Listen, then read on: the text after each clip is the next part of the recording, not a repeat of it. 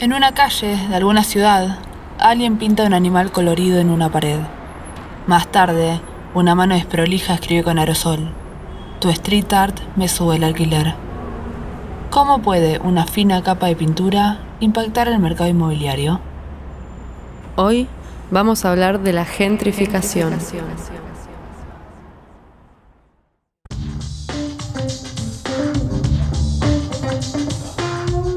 Brocha y muro. Un espacio para problematizar el mural. En la conducción somos Caro Favale y Milo Correch. En la edición, Pato McKinley. Este podcast está producido por el Centro Cultural de España en Buenos Aires.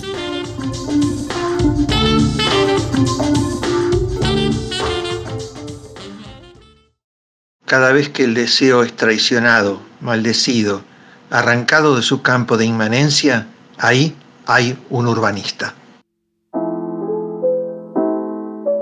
Así se expresaban Deleuze y Guattari en Rizoma.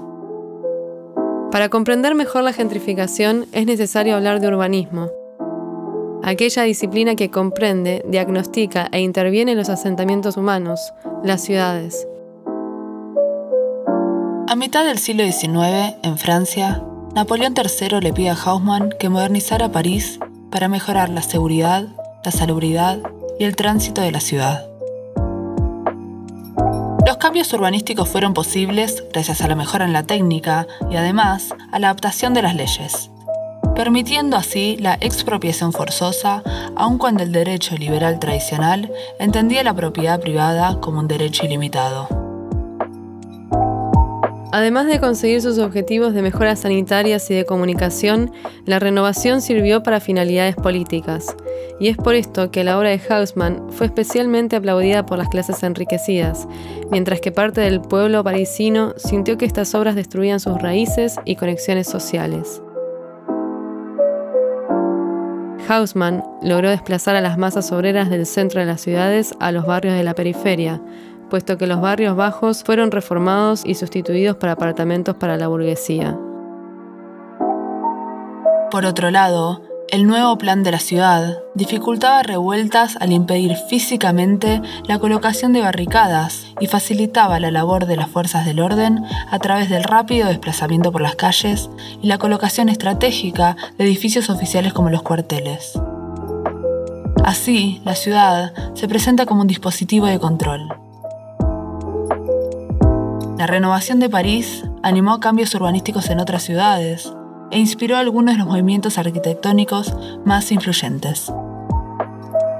Experimentando esta París haussmanizada, los situacionistas hacen las siguientes declaraciones en 1961 en su revista La Internacional Situacionist. El urbanismo no existe, no es más que una ideología en el sentido de Marx. La arquitectura existe realmente, como la Coca-Cola. Es una producción investida de ideología que satisface falsamente a una falsa necesidad, pero es real. Mientras que el urbanismo es, como la ostentación publicitaria que rodea la Coca-Cola, pura ideología espectacular.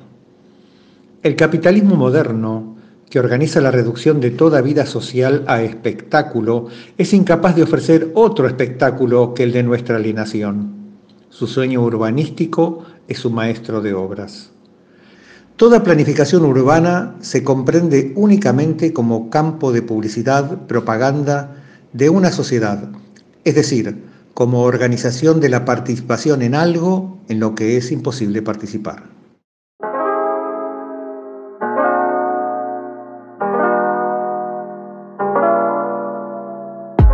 Actualmente las ciudades no son concebidas como un territorio múltiple donde se habita, sino como gigantescas y sofisticadas mercancías que producen rentas para las élites empresariales y financieras.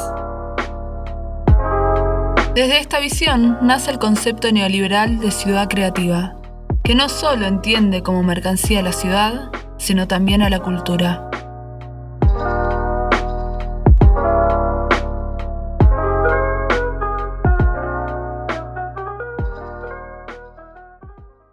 La ciudad creativa es un concepto que surge en los años 90, eh, sobre todo en Estados Unidos e Inglaterra, de algunos gestores que luego fueron como vendiendo esta idea a distintas ciudades en todo el mundo. Y la, la, idea principal de este concepto de ciudad creativa es que las ciudades en la etapa postindustrial lo que tienen que hacer para ser exitosas, digamos, sobrevivir, es tratar de enfocarse en atraer a las, lo que ellos denominan las clases creativas.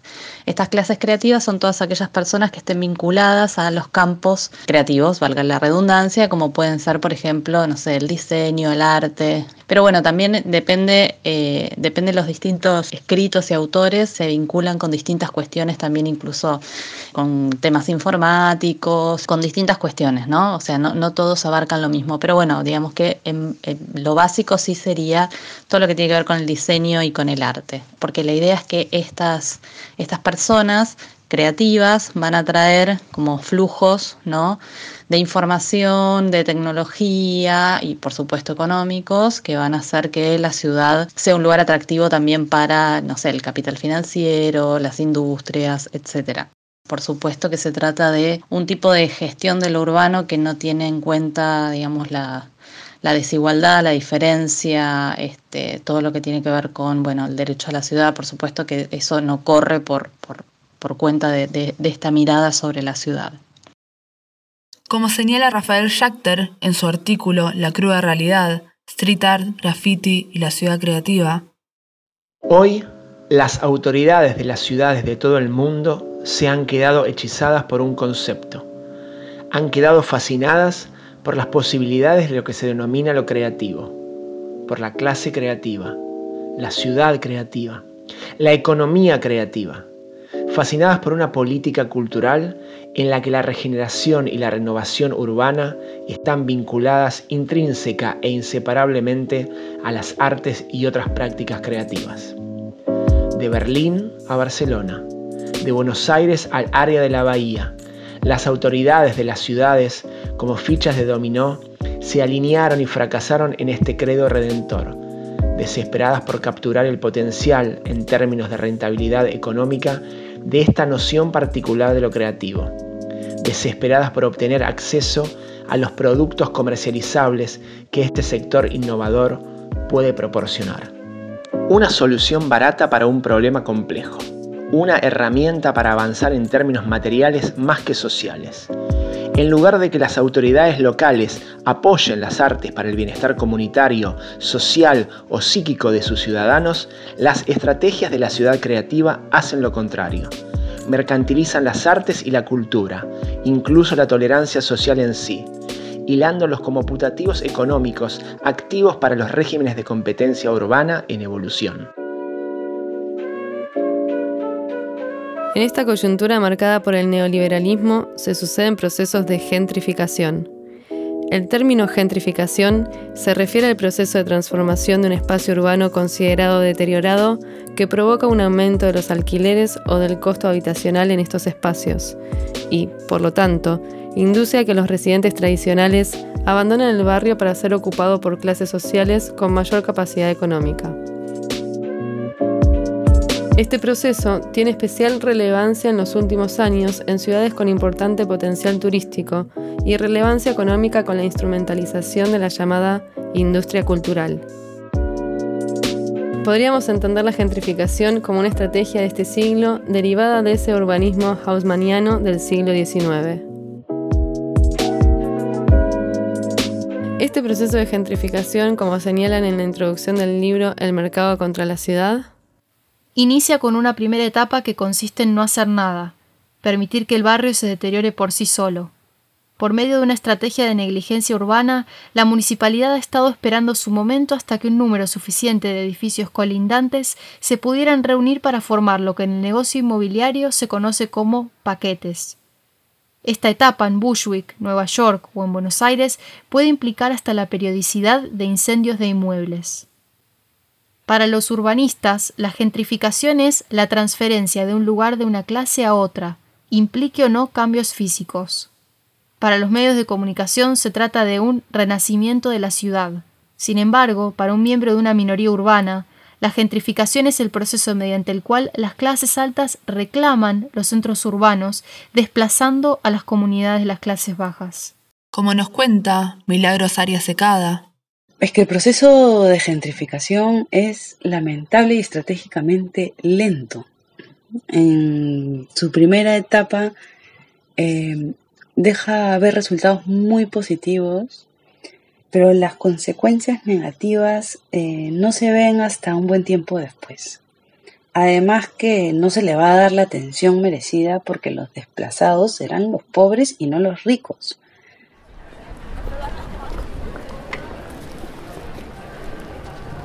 Color BA, proyecto del gobierno de la Ciudad de Buenos Aires, llegó para redefinir, iluminar y decorar el barrio porteño de La Boca. El Distrito de las Artes se llenó de color con los nuevos murales callejeros. Artistas argentinos y del mundo colmaron de estilo las fachadas de la boca para promover el crecimiento de la zona. La invasión de los murales agregará un colorido atractivo para visitar la zona. Es una promesa que crece en sinergia con artistas, emprendedores, empresarios y gente apasionada que apuesta por el cambio social de la zona.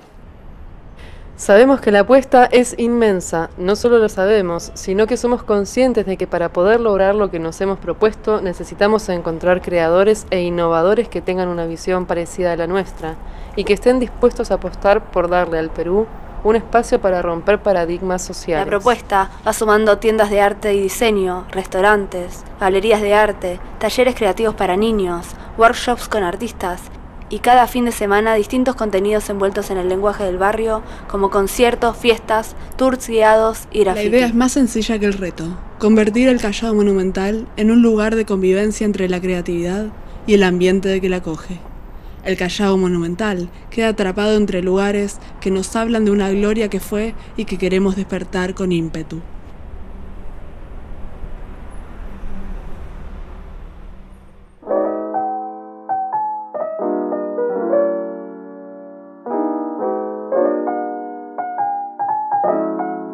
En el 2016, en la ciudad de Buenos Aires, en el barrio de La Boca, tiene lugar la primera edición del Festival Internacional de Arte Urbano Color BA. En sus tres ediciones, el proyecto realizó la intervención de varias fachadas de inmuebles y medianeras por muralistas nacionales e internacionales. La antropóloga e investigadora del CONICET, Mercedes González Braco, mediante observaciones de campo, recorridos turísticos y entrevistas, indagó en este proyecto. En el caso de, la boca, bueno, sí lo que pasa es que el proyecto de Color BA eh, de acuerdo a las entrevistas que yo tuve con, funcionarios de, ese programa, sí estaba pensado para proponer una nueva cara de la boca, una nueva cara que no tuviera que ver ni con el tradicionalismo pintoresquista propio de, la zona de Caminito, ¿no? Y los ateliers al aire libre y toda esta cuestión de, de arte plástico tradicional de la boca, ni tampoco con eh, la mirada eh, que por ahí pueden tener otros vecinos de la ciudad de La Boca como, como barrio peligroso, este, sino que bueno, este impacto de, del arte urbano, sobre todo convocando artistas internacionales, sobre todo a partir de que eh, también la, intención de, de llenar estas paredes de color tienen una impronta en donde, eh, digamos, lo que se dice en esas paredes no tenía que tener ningún tipo de contenido político social como tradicionalmente han tenido los, los murales en la boca realizados por, por colectivos más comunitarios o, de, o artistas de la zona. Y bueno, y en ese sentido, por supuesto que el, el Colar allí sí se, se imbrinca en esta, en esta nueva movida de arte urbano, eh, como de alguna forma limpiándole la cara a estos espacios que se quiere estetizar, embellecer y eh, en última instancia, digamos, poner eh, en valor no solo simbólica, sino materialmente, y hacer que, bueno, que el desarrollo inmobiliario también ponga, ponga el ojo allí, todo eh, tipo de cambio respecto al, al uso ¿no? y a la habitabilidad que va a tener ese lugar en un futuro. Como dice Rafael Schachter, a través del Festival de Arte Urbano o Street Art Festival, las instituciones establecieron el mejor sistema para implementar las políticas de la ciudad creativa. Desde Bristol a Bangkok, de Miami a Manila, estos espectaculares carnavales de arte se convirtieron en el motivo dominante en las prácticas públicas contemporáneas. Un crecimiento exponencial del circuito que los más valorados profesionales del street art propician y mantienen. ¿Querés autenticidad? ¿Querés deseo? Agrega street art. ¿Querés que tu ciudad aparezca en el mapa? Si la pintás, la gente va a venir afortunada o desafortunadamente dependiendo de qué lado de la reja poseas. La filosa autenticidad del street art encaja perfectamente con lo creativo de la ciudad creativa. Provee una estética de transgresión mientras permanece insensible a las realidades sociales que oculta. Parece político mientras es perfectamente apartidista. Se presenta como la novedad, como lo visionario e inconvencional, mientras se alinea perfectamente con la visión y convenciones de estos centros creativos. El street art se corrió de su radio inicial de práctica y hoy es pura superficie sin ninguna profundidad. Se ha visto invadido por la mediocridad y por el kitsch. Se ha visto invadido por aquellos que solo buscan generar ganancias. No solo se ha desprovisto al street art de sus principios o de su politicidad primaria, sino que además busca agradar, ya no desea trabajar en contra de su entorno y ha perdido su poder transformador. Un ejemplo paradigmático de gentrificación fue Wynwood en Miami, Estados Unidos, un barrio que históricamente se llamaba Little San Juan, que alojaba a gran parte de la comunidad puertorriqueña, ahora desplazada por condominios de lujo, galerías, centro de compra y restaurantes. Este proceso inició en el año 2009 con el proyecto Wynwood Walls y la creación del Wynwood Art District. Wynwood es hoy un ejemplo a seguir para municipalidades de varias ciudades alrededor del mundo, incluida Buenos Aires, donde los funcionarios quieren, en sus palabras, contribuir a posicionar la ciudad como líder de la región en materia de intervenciones artísticas en el espacio público. Las obras producidas son obras de arte privadas para una ciudad privada. Es street art sin calle. Es arte público sin público. No es solo arte público de la ciudad creativa. Es arte público privado. Es street art como subyugación, arte público como colonización y control. Es street art como lavado de arte, como limpieza corporativa. Es street art como signo de opulencia, como símbolo de poder. A propósito del proyecto cultural monumental y fugaz en el Callao en Perú, Milagros Arias Secada, artista plástica y docente, con máster de producción artística con especialidad de arte público en la Universidad Politécnica de Valencia, nos cuenta. Creo que el problema que existe acá es que lo que se presenta con el proyecto Fugaz eh, termina siendo como un espectáculo de consumo momentáneo. No sé, por algo se llama Fugaz también. Yo creo que ahí hay una cosa ahí que no está hilvanada del todo. El formato del Festival Internacional de Arte Urbano, con sus mega murales, parecería tener como objetivo homogenizar y localizar el espacio, al mismo tiempo que se propone embellecerlo. Dice Rafael Schachter. Escucharlos enfocarse únicamente en el consenso e ignorar totalmente la disputa, ignorar las historias menores y el antagonismo que debe permanecer en el corazón de un reino democrático heterogéneo, mantiene este sentimiento de inquietud que tengo. Escuchar a personas que tienen el poder de afectar materialmente la cultura visual de nuestras ciudades, centrado ante todo en el consenso, en el trabajo que se ve bonito y agradable sobre las obras que son feas pero importantes, en obras que son visualmente atractivas pero que de alguna manera carecen de contenido real, homogeneizando el espacio a través de la lujuria para que cada lugar se vea exactamente igual. Arte subordinado a la estrategia promoviendo lo atractivo sobre lo interrogativo. Y con todas las intenciones de responsabilidad social que el street art podría parecer contener. puede ser visto simplemente como estética de subyugación, como mascarada, un simulacro de transgresión que nos conduce al corazón de la ciudad creativa.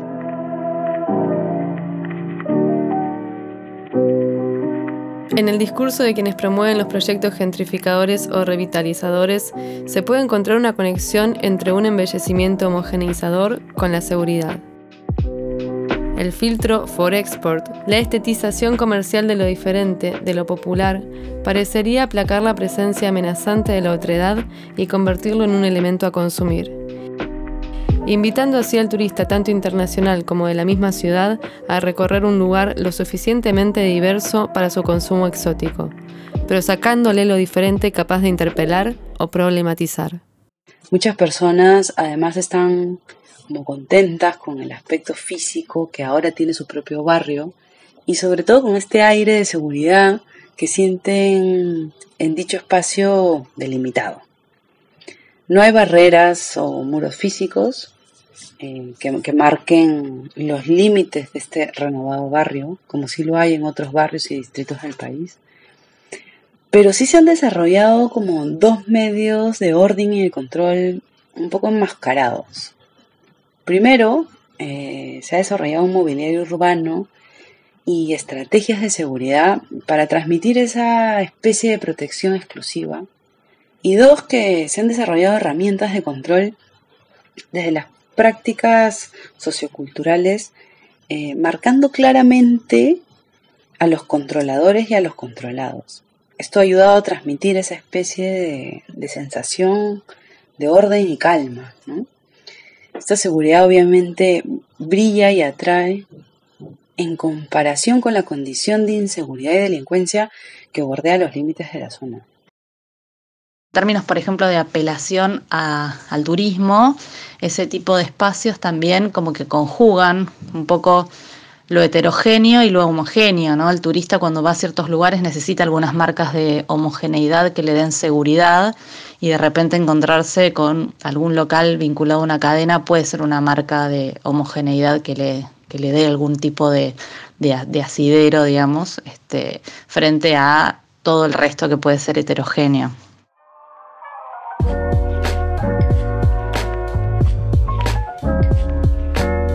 Barrios que presentan una gentrificación avanzada, ya con habitantes de una clase social acomodada, con el embellecimiento y los murales, llegan las agencias de murales publicitarios.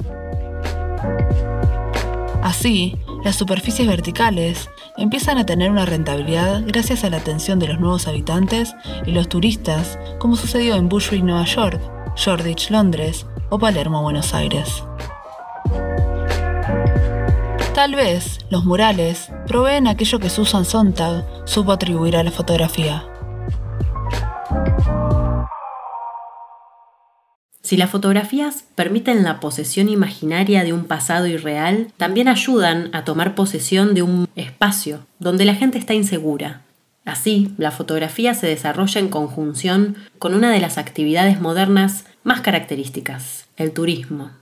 Por primera vez en la historia, grupos numerosos de gente abandonan sus entornos habituales por breves periodos. El viaje se transforma en una estrategia para acumular fotos. La propia actividad fotográfica es tranquilizadora y mitiga esa desorientación general que suele agudizar los viajes.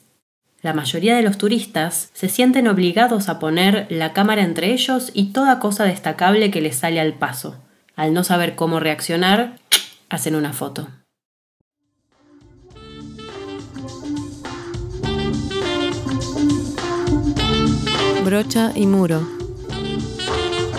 Nosotras somos Caro Favale y Milu Correch. Pato McKinley en la edición. Este podcast está producido por el Centro Cultural de España en Buenos Aires.